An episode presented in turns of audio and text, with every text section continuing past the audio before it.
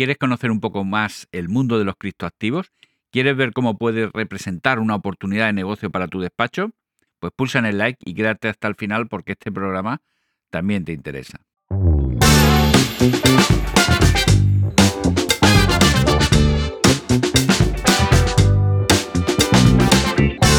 Te doy la bienvenida a Diario Asesor, el podcast para asesorías.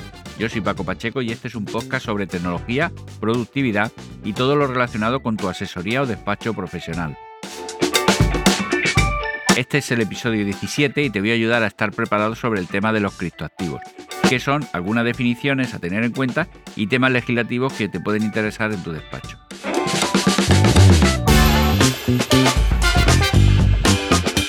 Pero antes salitel.com, programas, servicios y herramientas de productividad especializadas en asesorías y despachos profesionales. Hoy quiero destacarte el programa de notificaciones que te permite escudriñar el universo de organismos para avisarte de que tienes una notificación y realizar la gestión posterior como citas, tareas y seguimiento. Además de la DHU, Seguridad Social, DGT, 060 y otros 9.000 organismos más, también supervisa los boletines oficiales nacionales, autonómicos y provinciales, la herramienta indispensable para crear un nuevo servicio en tu despacho. Y ahora sí, el mundo evoluciona rápidamente y los despachos no pueden hacer otra cosa que adaptarse a los nuevos tiempos.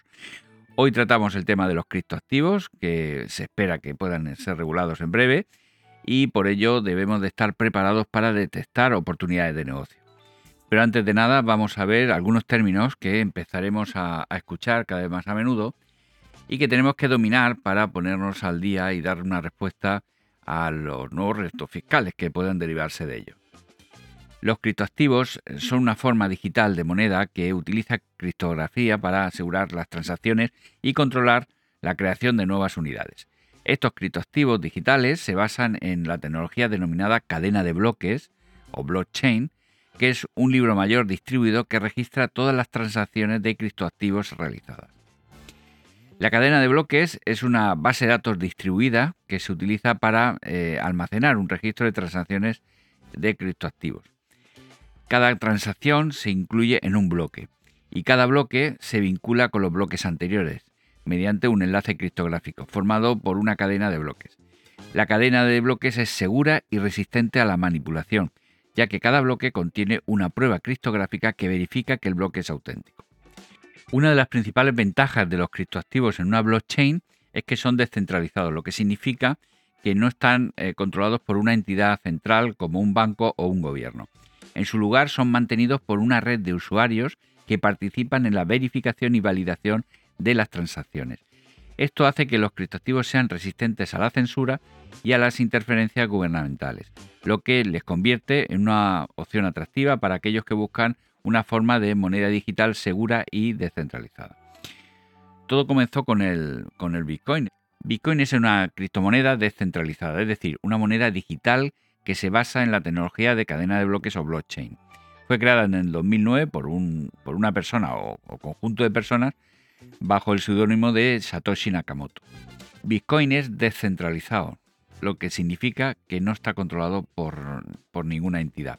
En su lugar, es mantenido por una red de usuarios que participa en la verificación y validación de transacciones.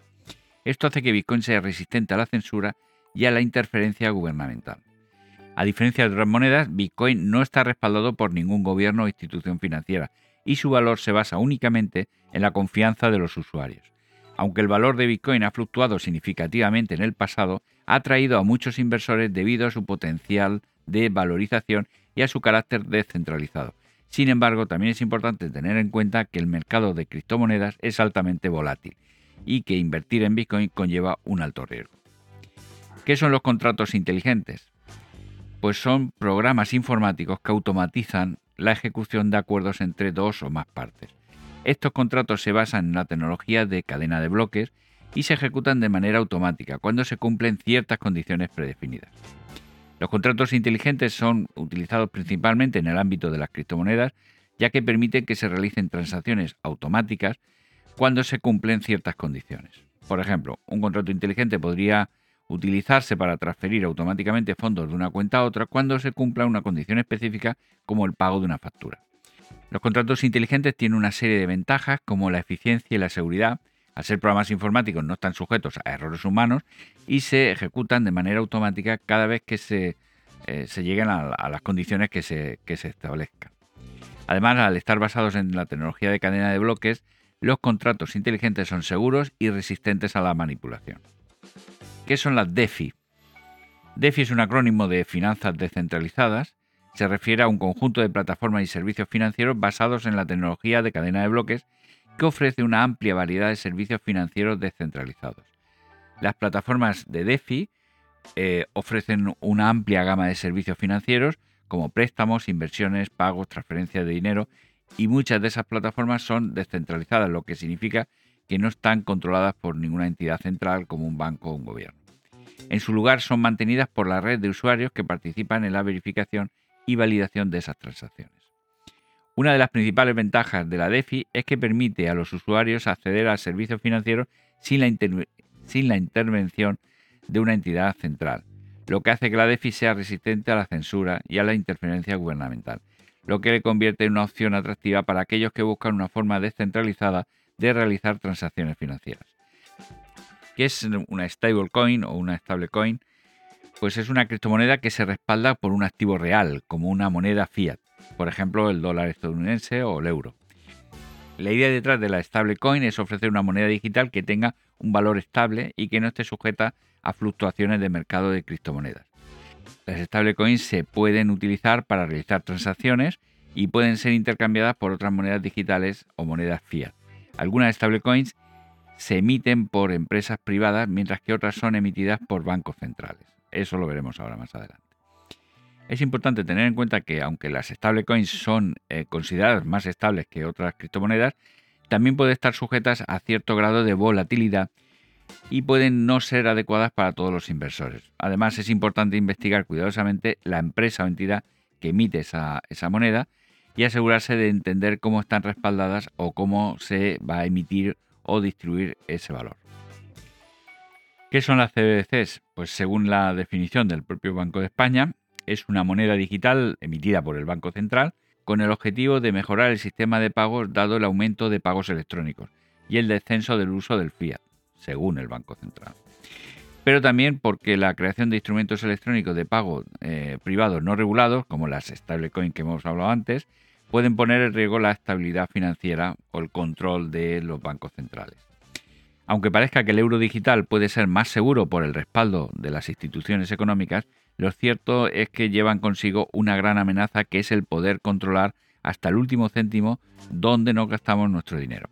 Además, la tecnología permite, y seguro que lo aprovecharán, poder limitar el uso que se hace del dinero, e incluso ponerle eh, fecha de caducidad.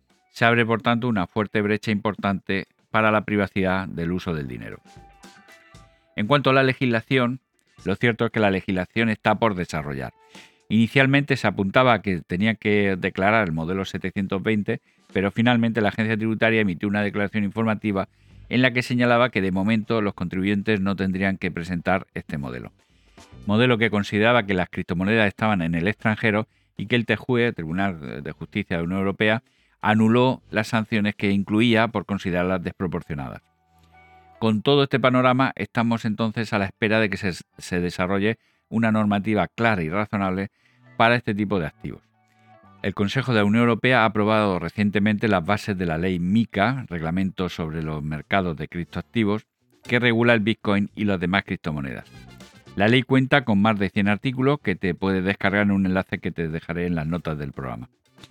El siguiente trámite por la que debe pasar esta ley es la Comisión de Asuntos Económicos y Monetarios del Parlamento, para que se apruebe y se publique previsiblemente a inicios del 2023. Esa ley exigirá a los exchange, que son las plataformas eh, que permiten intercambiar dinero fiat por criptoactivos, eh, exige tener una licencia para poder ofrecer los servicios en la zona. También obligará a crear una base de datos de los usuarios que utilicen sus plataformas.